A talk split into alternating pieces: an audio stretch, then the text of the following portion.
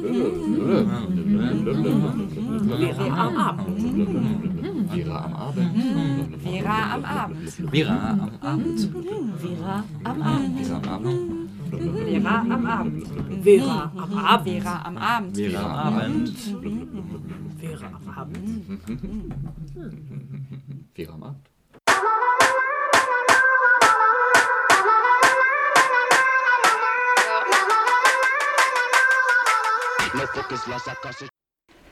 Es ist Mittwoch, der 12. Oktober. Es ist kurz nach 22 Uhr. Es ist eine ungerade Kalenderwoche und damit hört ihr Vera Verquerradio. Äh, mit mir im Studio sind Peter, Hallo. Martin, Moin, moin. Sophie Hallo. und ich bin Laura Armborst. Thema unserer Sendung ist heute zum zweiten Mal Kultur, Identität, Interkulturalität und alles, was sich in diesem Themenbereich so dreht. Und darüber wollen wir uns hier im Studio unterhalten und auch, wie letzte Woche versprochen, über die identitäre Bewegung. Da haben wir auch was vorbereitet, was das so ist. Und genau, wir haben natürlich wieder Musik für euch mitgebracht und ein paar Informationen dazu. Und gerade haben wir MIA gehört mit Go Off. Und ja, wir wollen eigentlich einsteigen ins Thema Interkulturalität, ganz entspannt reinkommen ins Thema und uns miteinander unterhalten. Und ähm, ja, ich habe ein paar Fragen vorbereitet, die ich jetzt hier mal stellen werde. Und unsere Expertinnen und Experten hier im Studio würden dann hoffentlich ihre Ideen dazu verbreiten. Und ich fange auch ganz entspannt mit einer ganz leichten Frage an. Was ist euer Lieblingsessen? Peter. Oh, das kann ich nicht sagen. Ähm, Döner? Kartoffeln und Rührei und Spinat. Also ich glaube, meins war mal Königsberger Klopse, aber ähm, in Ermangelung einer qualitativen, guten veganen Alternative ist es das nicht mehr. Okay, ähm, ihr habt äh, unerwartet geantwortet. Ähm, ich bin da ja so ein bisschen geprägt, mit Jugendlichen zu arbeiten, die sagen dann meistens so Pizza und Spaghetti und Döner und so. Und ähm, was das mit Kultur zu tun hat, gibt ja viele Leute, die Kultur und Ethnizität oder Nation gleichsetzen. Und genau, ich habe ja, wie ihr wisst, vor eure Pässe kontrolliert und als gute Deutsche müsstet ihr jetzt ja eigentlich alle Kartoffeln und Schweinefleisch auf dem Teller haben. Und ähm, ist also doch nicht so leicht mit dieser Gleichsetzung. Ja, was ist Kultur? Ähm, ins Kino gehen. Also mir würde auch zuerst Theater und Ballett einfallen. Genau. Ich habe auch zuerst an Musik und sowas gedacht. Musik, Theater. Ja, da, so wird der Begriff auf jeden Fall verwendet. Ähm, er wird eigentlich unendlich viel verwendet. Ich habe, also wenn man das irgendwie im Internet sucht, kommt unglaublich viel. Wir benutzen es auch als Kulturbeutel, Kulturförderung gibt's, Joghurtkulturen, alles Mögliche. Ähm, so, das Internet kommt der Begriff vom lateinischen Cultura und das heißt so viel wie Bearbeitung, Pflege oder Ackerbau. Ackerbau. Der Gegensatz zur Natur. Ganz genau. Also alles, was der Mensch schafft und äh, mit sein irgendwie erschafft. Und äh, da, deswegen wird er halt auch häufig genutzt, um so künstlerische Produkte zu beschreiben. Also alles das, was ihr gesagt habt. Ähm, Kulturdenkmäler, Kunst, Kulturförderprogramme, diese ganze Schiene. Genau, dann gibt es halt Leute, die das alles, Ballett und sowas, eben höher setzen, sich damit abgrenzen von Subkulturen, ähm, deren Kulturprodukte dann nicht so hochwertig sind. Aber der Begriff wird ja auch unschön in der letzten Zeit ziemlich häufig verwendet, um irgendwie Leute in Gruppen einzuteilen und zu sagen, die haben eine andere Kultur und da halt so Unterschiede zu machen. Genau. Und das äh, geschieht halt in der Regel ähm, anhand von Nationalität. Aber ähm, machen wir mal eine Zwischenfrage vielleicht nochmal zu den kulturellen Veranstaltungen. Was war denn die letzte kulturelle Veranstaltung, die ihr besucht habt? Was wurde da kulturelles dargeboten? Also ich glaube, meine war eher eine subkulturelle Veranstaltung. Und das war ein äh, Punkrock-Konzert. Ich weiß nicht, ob das zählt. Kriege ich dafür einen Punkt? Auf jeden Fall. Geil. Und am Ende rechnen wir das dann in Gummibärchen um. Ich habe jetzt ein so, lang, ein so langweiliges Dorfleben, dass ich mich nicht mal mehr daran erinnere. Mehr so Dorfkultur. Okay, dann machen wir einfach mal nochmal weiter mit der nächsten Frage. Wir haben ja noch mehr große Begriffe hier in dieser Sendung zum Thema. Und zwar, was ist Identität? Meine Eltern haben mir einen Namen gegeben und jetzt bin ich Peter. Ja, okay. Habt ihr anderen irgendwie Assoziationen? Was ist Identität? Was fällt euch da ein? Mit meinem gefährlichen Vorhalbwissen würde ich jetzt sagen, so weiß, männlich. Ähm, so diese Kategorien. Mhm. Ja, also das stimmt wahrscheinlich alles, denn die Identität ist ja genau das, was nur äh, euch als Personen ausmacht. Sie ist also einzigartig und beschreibt euch als Personen. Und ähm, genau, damit ist das auf jeden Fall alles richtig. Ähm, genau. Dann eigentlich äh, geht es jetzt nochmal um Interkulturalität, also äh, was, wo wir später noch mit Sophie ein bisschen mehr drüber sprechen wollen. Und ähm, interkulturelles Lernen. Und da geht es eigentlich immer darum, dass man sich eben, Peter hat es vorher im Vorgespräch schon schön gesagt, kompetent bewegt in Situationen mit anderen Menschen und äh, die nicht die eigene Kultur teilen. Und ähm, ich wollte euch fragen, ob ihr euch an interkulturelle Situationen erinnern könnt, die irgendwie lustig waren oder verwirrend oder interessant oder in denen ihr was gelernt habt. Also irgendwie sowas. Fällt euch da was spontan ein?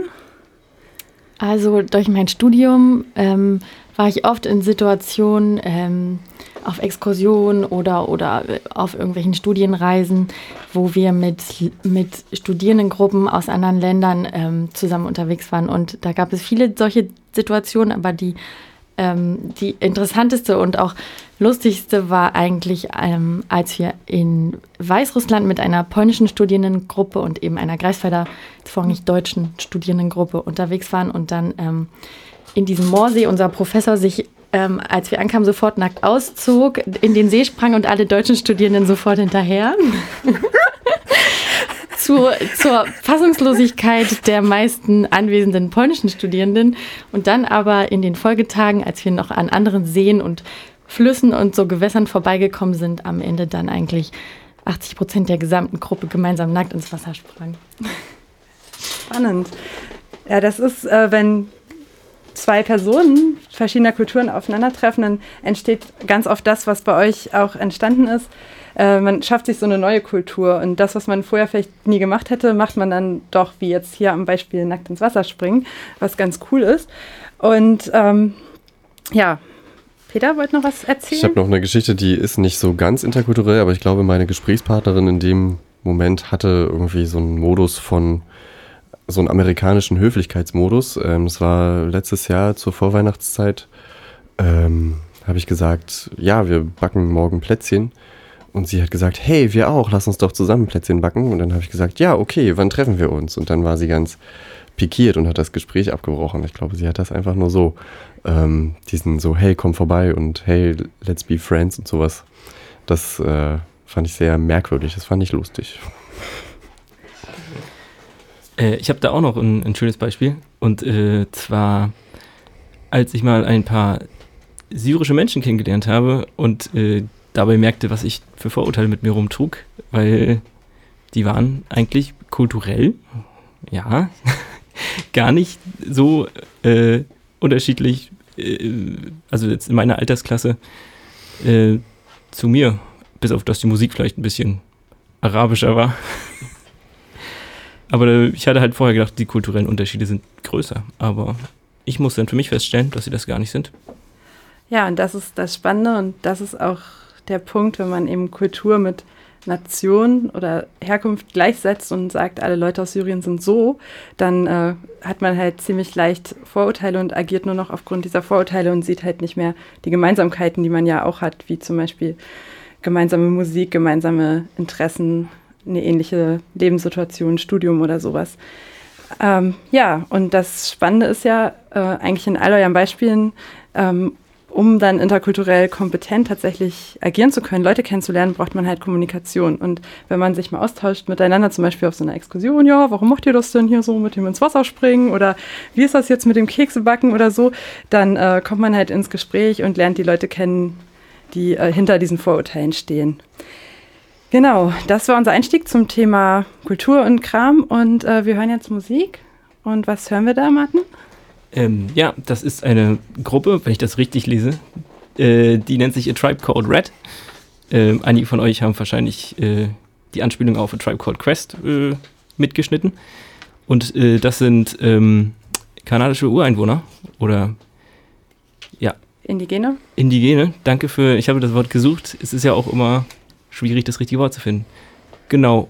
Und die kanadischen Ureinwohner haben momentan große Probleme mit, ähm, wie viele indigene Völker, mit hoher Arbeitslosigkeit, ähm, schlechter Gesundheitsversorgung und mitunter auch Landraub, nenne ich es jetzt einfach mal, von Firmen, seien es jetzt ähm, große Energiekonzerne oder auch ähm, zum Beispiel ein, das prominenteste Beispiel war ein, ein Golfkurs, der auf das traditionelle Land da übergegriffen hat und da gab es einige Streitigkeiten.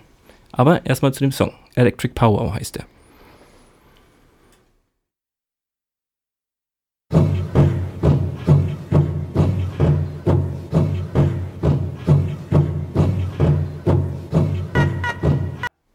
Ja, das waren, wie gesagt, A Tribe Called Red. Ähm, falls ihr euch noch ein wenig über die Situation der indigenen Völker in Kanada belesen wollt, googelt einfach mal die OK-Krise. OKA.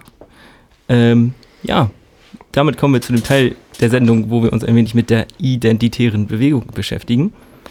Ich äh, habe mich dazu ein wenig angelesen und werfe jetzt einfach mal die Frage in den Raum. Äh, habt ihr schon mal was gehört von den Identitären oder der identitären Bewegung? Also ganz ehrlich, nicht so richtig. Letzte Woche, äh, vor zwei Wochen in unserer Sendung hast du gesagt, äh, da soll es drum gehen. Und dann habe ich gedacht, oh, da muss ich mal nachgucken, was es ist. Und habe es aber nicht geschafft. Also ich bin ganz gespannt. Ich habe schon mal was davon gehört, aber könnte es jetzt absolut nicht erklären. Irgendwie ist meine Vorstellung, dass es so eine rechte Untergrundgruppe und die haben so ein gelb-schwarzes Logo und sie haben jetzt ihren Hauptsitz in Rostock, aber da hört es auch schon auf. Ja, der Hauptsitz in Rostock war jetzt so das Letzte, was äh, äh durch die Medien ging, dass sie den verlegen wollen. Nämlich, ich glaube, der stellvertretende äh, Chef von der Identitären Bewegung, das ist äh, jemand aus Rostock, der auch in der MPD aktiv war in Rostock und bei den Ah. Nationalen Sozialisten Rostock, also kein unbeschriebenes Blatt. Ja. Der macht jetzt äh, bei den Identitären mit und will sie nach Rostock holen. Ähm, Und wo waren Sie vorher? Vorher waren sie irgendwo in Nordrhein-Westfalen. Der Ort entfällt mir aber, weil er so nichtssagend war. Ähm, Okay. Das müsste ich nochmal nachrechnen, aber Okay. da gibt es ja auch der Internet für. ähm, ja, ähm, ich glaube, jetzt in letzter Zeit waren sie eher in den Medien, ich weiß nicht, ob ihr davon gehört habt, äh, mit der Besetzung des Brandenburger Tores. Hm, Nee, was Und ist da passiert? die haben, sind aufs Brandenburger Tor geklettert und haben ein Transparent entrollt, tatsächlich, zur Haupttouristenstoßzeit. Und da stand drauf, weißt du das? Das weiß ich nicht, nee. Äh, da hast du ja eine Lücke in meiner Recherche aufgedeckt. Aber sie haben zum Beispiel auch ähm, äh, eine Radiosendung bei Radio 1 äh, gestört mit Jakob Augstein, wo sie, äh, ich glaube, thematisch ging es um äh, Burka-Verbot, ja, nein. Und haben sich dann in diese Radiosendung mit sehr, sehr vielen Menschen gesetzt und ähm, fing dann irgendwann an, Heuchler zu rufen und Transparente mit Heuchler zu enthüllen und haben das auch eine Weile gemacht, bevor sie des äh, Raumes verwiesen wurden. Und ich glaube, die beiden Aktionen sprechen auch für die äh, für das Wirken der Identitären. Die sind eher so auf diesem medienwirksamen äh, Communication Guerilla Trip. Ähm, Also irgendwo hingehen, Transparente entrollen, die Botschaft einmal irgendwie rausposaunen, auch wenn gar nicht eigentlich der Raum für sie da ist. genau, Hauptsache medienwirksam. Also ich glaube, in, in Warnemünde sind sie zum Beispiel mit Burkas durch die Gegend gerannt und haben damit vor der drohenden Islamisierung gewarnt. Okay, also nicht ganz so, oder ich würde mal sagen, nicht ganz so respektvoll der Kultur und Religion anderer Menschen gegenüber. Mhm. Ähm, ja, aber es passt ganz gut zu dem Thema Kultur, weil ähm, diese identitäre Bewegung, sie behaupten von sich selber ja, dass sie keine Rassisten sind, sondern ähm, dass sie jede Kultur und jedes äh, Volk total toll finden, aber bitte nur da, wo sie hingehören. Aha. Ähm, das heißt, sie wollen so, so eine Art, ähm, äh, jeder in seinem angestammten Raum Ach bitte. so, und dann, also die einen sind jetzt in Rostock und die anderen bleiben aber in Nordrhein-Westfalen oder wie muss ich mir das vorstellen? Ja, wenn man es konsequent durchzieht, äh, wäre das natürlich so, ja. Aber die sind sich da auch nicht so sicher, ob jetzt Europa eine große Kultur ist oder ob Deutschland eine Kultur ist oder irgend so ein Zwischending. Okay, Das heißt, Sie sind sich da nicht sicher, aber Burkas gehören auf jeden Fall nicht dazu in Ihrem Weltbild, deswegen müssen Sie da auf jeden Fall warnen. Nicht in diese Kultur. Ich frage mich auch immer, wo es aufhört. Ähm, geben wir denn die Kartoffeln und die Tomaten wieder zurück nach Südamerika? Ich weiß es nicht. Das können wir die mal fragen. Ja. Das heißt, die sind nicht so Untergrund, sondern ähm, treten ziemlich an die Öffentlichkeit und das mit so ein bisschen ungewöhnlicheren Methoden oder so ein bisschen anderen Aktionsformen, die sie ausprobieren. Heißt das, sie sprechen auch ein bisschen jüngere Leute an oder so ein bisschen, ja. Ja, genau. Also ähm, es gibt auch ganz viele prominente Gesichter bei dieser Bewegung, die dann ähm, so Instagram-Accounts haben und da schicke Bilder von sich posten und so ein bisschen auf diesen Hipster-Film Mhm. aufsteigen, um das Ganze, also diese, sozusagen dieses Bild vom Springerstiefel tragenden, pöbelnden äh, äh, Suffen-Nazi so ein bisschen abzulegen. Und sie grenzen sich auch mal ganz deutlich ab von diesen alten Nazis und sie wären ja keine Nazis, sondern sie wollen nur, dass jeder, jeder Mensch seine Identität behält, da wo er hingehört. Und ja, zum Beispiel, ähm, ich glaube, bei der AfD-Wahlparty in Schwerin, da ist auch eine, eine Band aufgetreten, die, also ein Pianist und eine Sängerin, die von den Identitären aus Halle stammen. Also gibt es da so ein paar, paar Überschneidungen, so ein paar Überschneidungen gibt es da vielleicht auch, habe ich gehört. Ja, äh, wollt ihr noch wissen, wo die herkommen? Oder? Ja, auf jeden Fall. Ich meine, wie viel sind das? Wo kommen die her? Nee, ursprünglich kam das nämlich aus, ähm, aus Frankreich. Äh, da gab es den Bloc Identitaire. Das war auch, äh, also das war sozusagen eine Vereinigung für etwas ältere, gesessenere Also ein bisschen, Rassisten. bisschen das Gegenteil von dem, was du gerade so beschrieben Genau. hast. Und von dem hat sich dann äh, der, äh, die Generation Identitär abgespalten. Das, was wir jetzt hier via Österreich sozusagen in, in Deutschland irgendwann 2012 angekommen ist.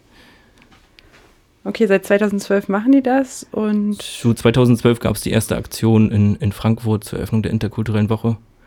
Da wurde ein bisschen Musik gespielt und rumgetanzt. Das war eigentlich ziemlich albern. Aber aber wahrscheinlich kannst du schlecht sagen, wie viele Leute das so sind, die da mitmachen, weil die ja keine Parteien oder so haben. Ne? genau, also ich glaube, offizielle Zahlen gibt es da auch nicht. Ich lasse mich gern vom Gegenteil überzeugen. Ich weiß jetzt nur, dass sie zum Beispiel in Bundesländern wie Niedersachsen auch schon vom Verfassungsschutz beobachtet werden. Hm. Ich meine, das muss nichts heißen, wie einige von uns vielleicht wissen, aber ja. Ich meine, vielleicht noch ein bisschen den Greifswaldbezug herzustellen. Ist euch hier in Greifswald schon mal was aufgefallen? Hm, nö. Also ist, Ich habe noch nie jemand mit einer Burka hier gesehen. Es gibt ein paar Aufkleber auf jeden Fall. genau das, das Logo, was äh, du vorhin schon angesprochen hast, dieses, äh, dieses Lambda-Logo, was äh, Ah. ja erstmal so klingt, als wenn man sich mit griechischer Historie auseinandergesetzt hat, ist allerdings aus dem Film 300 einfach geklaut. Also ist eher so Popkultur. Ähm, das taucht ja auch öfters mal auf Aufklebern auf oder auf Postern, wo dann gegen den großen Austausch ähm, gewettert wird. Der große Austausch ist, wenn wir äh, oder wenn ich als äh, Deutscher dann ganz alleine bin und das ganze Volk ausgetauscht ist mit einer anderen Kultur. Okay. Das ist die große Angst. Das ist die ah, große okay, Angst. okay, okay. Verstehe. Die Angst vor dem großen Austausch. Ja. Okay. Krass. Okay, wusste ich alles nicht. Sehr spannend. Habe ich was gelernt. Gibt es noch mehr doch. spannende Infos? Ja, Oder- vielleicht noch irgendwie die enge Zusammenarbeit mit äh, äh, Burschenschaften, mit, besonders mit rechten Burschenschaften, auch hier in Greifswald. Aber das nur so als Nebeninfo mal so reingestreut. Okay, dann haben wir erstmal wieder Musik. Und zwar, Genau, äh, ich glaube in der Pipeline haben wir jetzt gerade von Dispossessed, äh, das ist eine Band, die sich aus äh, australischen äh, Aborigines zusammensetzt und die spielen dollen Crust Punk, so als kleine Warnung vorher. Genau. wer es nicht mag, kann ja ein bisschen runterdrehen, die Lautstärke. Aber dranbleiben, wir haben noch nachher spannende Themen zu diskutieren.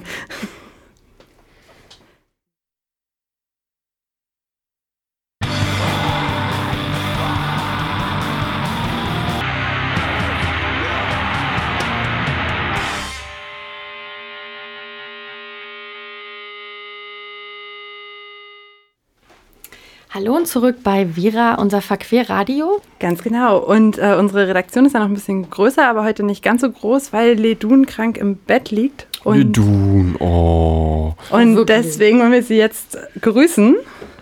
Hallo, Ganz Lidun. lieb. Ganz lieb, gute Besserung. Hey! Okay, und machen dann weiter im Programm. Wir haben noch einen weiteren schönen Begriff mitgebracht. Ähm, heute haben wir es ja mit den Begriffen und zwar interkulturelle Kompetenz. Vor kurzem hatten wir ja die interkulturelle Woche in Greifswald, so kamen wir auf die Idee für diese Sendung.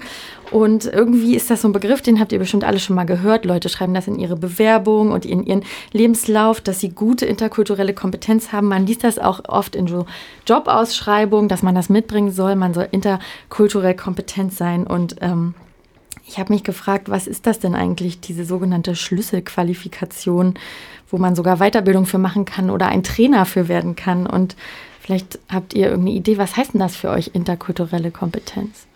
Seid ihr interkulturell kompetent?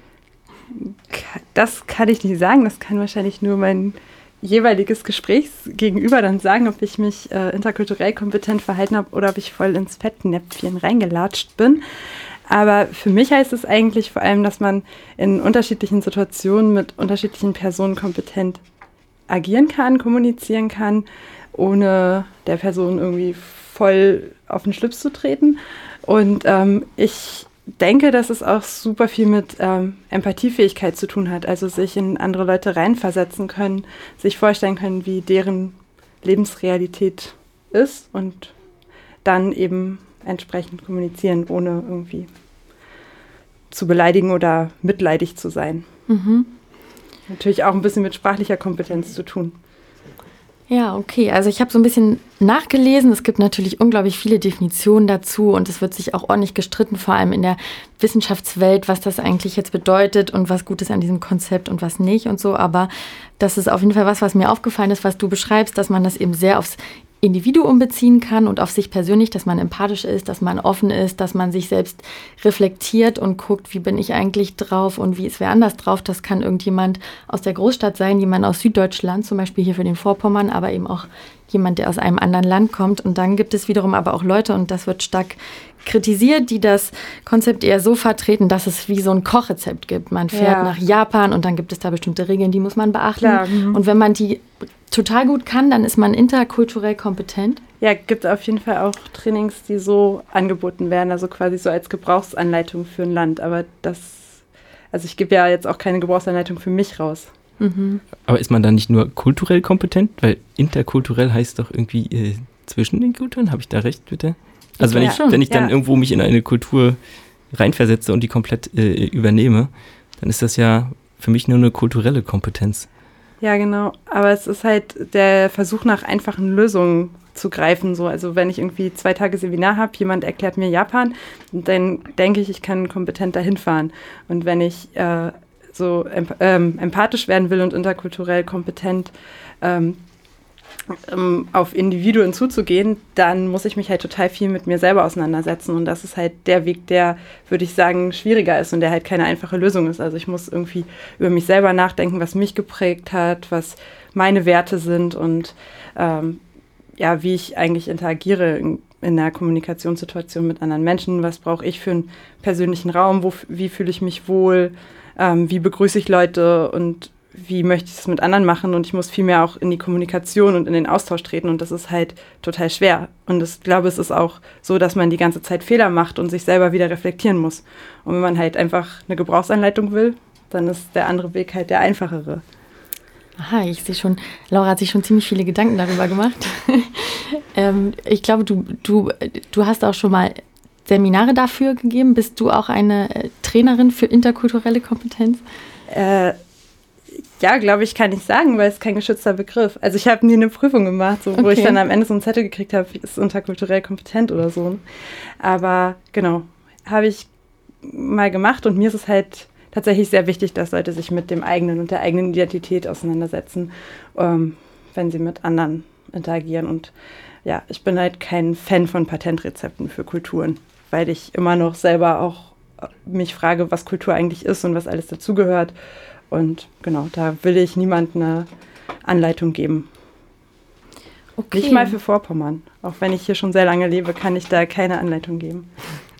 Und trotzdem gibt es ja eine ganz nette Veranstaltung, die alle zwei Wochen in Greifswald stattfindet, die, auf die man hier vielleicht noch mal hinweisen kann. Die nennt sich auch Intercultural Café, wo man, wenn man will, das auch mal ein bisschen trainieren kann, aufs Individuum bezogen und ähm, spannende Leute treffen kann. Und zwar ähm, ist das immer abwechselnd im St. Spiritus und im Klecks. Und zwar mittwochs um 16 Uhr. Ach, ich sag noch mal ganz kurz was. Und zwar einfach äh, keine Angst haben und vor den Fettnäpfchen, sondern einfach gemeinsam drüber lachen und äh, beim nächsten Mal anders nochmal versuchen. So, und jetzt gibt's Musik. Ja, ähm, jetzt versuche ich eine Überleitung hinzukriegen zum nächsten Musikstück. Ähm, das kommt von einem äh, Künstler aus Westpapua. Der heißt George Telek und ähm, der Konflikt in Westpapua ist äh, nicht so bekannt, deswegen werde ich nochmal ein, zwei Worte drüber verlieren. Und zwar ähm, ist äh, seit der Machtübernahme in Westpapua durch Indonesien äh, gibt es sehr viele Menschenrechtsverletzungen da. Kann man sich auch bei äh, Amnesty International drüber informieren. Da sind die schön aufgelistet. Und jetzt gibt es den Song von George Telek.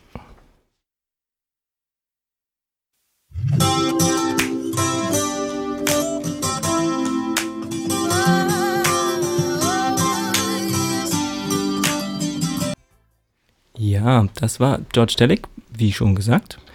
Ähm, ich möchte euch gerne nochmal dazu anhalten, wenn ihr gerade nicht wisst, was ihr mal bei Google eingeben sollt, tippt doch einfach mal Westpapua ein. Es ist äh, äh, momentan die Situation da, dass immer noch Menschenrechtsverletzungen, Folter und unverhältnismäßige Festnahmen stattfinden und nicht viele Leute wissen das. Und deswegen möchte ich, dass sich mehr Menschen darüber informieren. Dankeschön. Okay, ähm, als nächstes hören wir einen kleinen Beitrag, den äh, Mensch gemacht haben, die in einem Süd-Nord-Austausch äh, bei uns in Greifswald waren. Das sind Carmen, Gustavo und Guilherme. Die haben sich den Pommeroder Platz angeschaut, ähm, der ein Hinweis ist auf eine Stadt in Brasilien.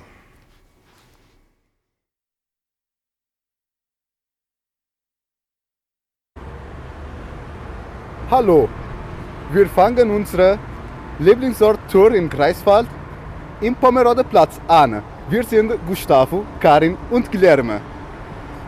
Tja, äh, jetzt sind wir in Pomerode Platz. Pomerode Platz ist ein Ort äh, in die Hans-Beimler Straße. Hans-Beimler Straße, genau.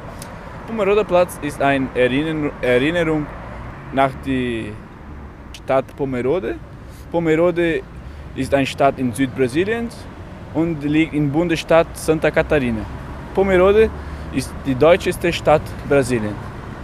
In Pomerode fast 70 Prozent der Einwohner haben deutsche Vorfahren. Greifswald und Pomerode sind Partnerstadt. Deswegen sind wir hier und machen dieses Projekt. In Pomerode gibt es auch einen Greifswalder Platz in Erinnerung zum Greifswald.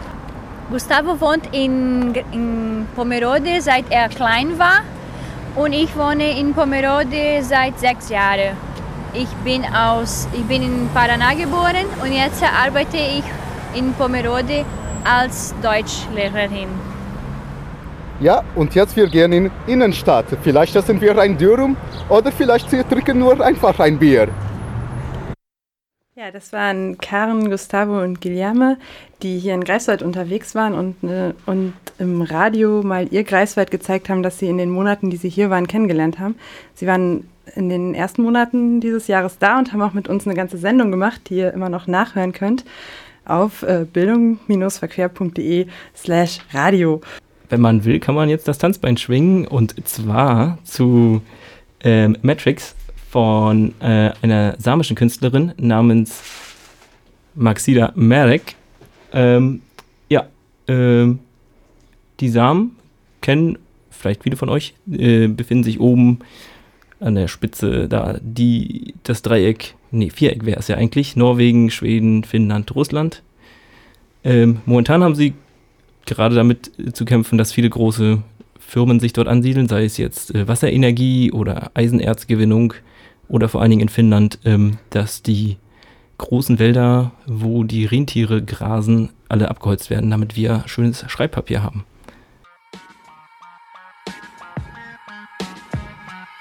Det här är underground joy som från ingenstans Psykadeliskt ostabilt, får ditt psyke ur balans Tar sig in i märgen och sätter dig Maxida Merek mit Matrix, Matrix haben wir gehört.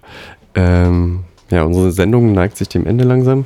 Ein paar Sachen wollen wir euch noch mitteilen. Und zwar, wenn ihr Themen, Fragen, äh, Mitmachwünsche habt, dann meldet euch bei uns. Ihr könnt uns eine E-Mail schreiben, info.bildung-verquer.de. Da könnt ihr auch fragen, wann wir uns treffen, um diese Sendung vorzubereiten. Ähm, zum Schluss hören wir noch einen kleinen Firlefanz. Da haben wir äh, beim Aufnahmegeräte ausprobieren und anderen Menschen nahebringen ähm, eine kleine, ein kleines Produkt entworfen und zwar den Filiator 2000. Der bringt Friede, Freude und Eierkuchen und hat sowieso äh, eine Lösung für alle Probleme auf dieser Welt. Also Ähm, jetzt schnell zugreifen, sind genau. nur noch 50 Stück da. Genau, der ist auch ganz billig, der kostet nur 2,5 Millionen Euro, wenn Sie einen mitteleuropäischen Staat repräsentieren. Ähm, mitgemacht haben dabei äh, Johannes, Paul, Tine, Puck und ich. Viel Spaß. Rums die Bums. Rums die Bums.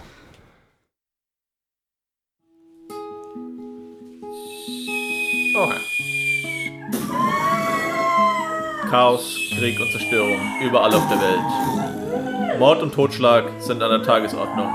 Militarismus und Nationalismus auf dem Vormarsch. Wir sind das Volk! Wir sind das Volk! Zwischen Leben und Tod steht im Drohnenkrieg nur noch ein Mausklick. Mit unbemerkt aus der Rüstungsforschung abgezweigten Milliarden haben wir nun eine Lösung entwickelt. Friede, Freude, Eierkuchen. Wir präsentieren den Filiator 2000, die erste wirklich gewaltfreie Waffe. Mit der Kraft der Friedenstaube verschießt er eine Vielzahl unterschiedlichster friedensstiftender Gefühle über alle Gräben und Mauern hinweg. Lieferbare Munition in praktischer Herzform beinhaltet humanitäre Ansichten, überwältigendes Mitgefühl, durchdringende Faulheit und natürlich Hirn. Herr, wirf Herrn vom Himmel. Und wer heute noch bestellt, erhält eine Original-Friedenstaube gratis dazu. Kostenloser Versand alle Kriegskrisen und sonstigen Unruhegebiete kann bei sachgemäßer Anwendung Weltfrieden auslösen. Der Affiliator 2000. Friede, Freude und Eierkuchen für alle. So schön. Ähm, bevor es jetzt wirklich ans Ende geht, ähm, der letzte Song befasst sich auch mit Interkulturalität auf der anderen Seite und zwar bemängelt er so ein bisschen die ähm, Sehnsucht nach vielleicht anderen äh, kulturellen Gegebenheiten. Ähm, es geht darum, dass äh, Amerikanisierung alles uniformiert und gleich macht und ähm, dagegen wendet sich die Thievery Corporation mit Mary Mucker. Viel Spaß und gute Nacht. Gute Nacht. Tschüss. Tschüss. tschüss.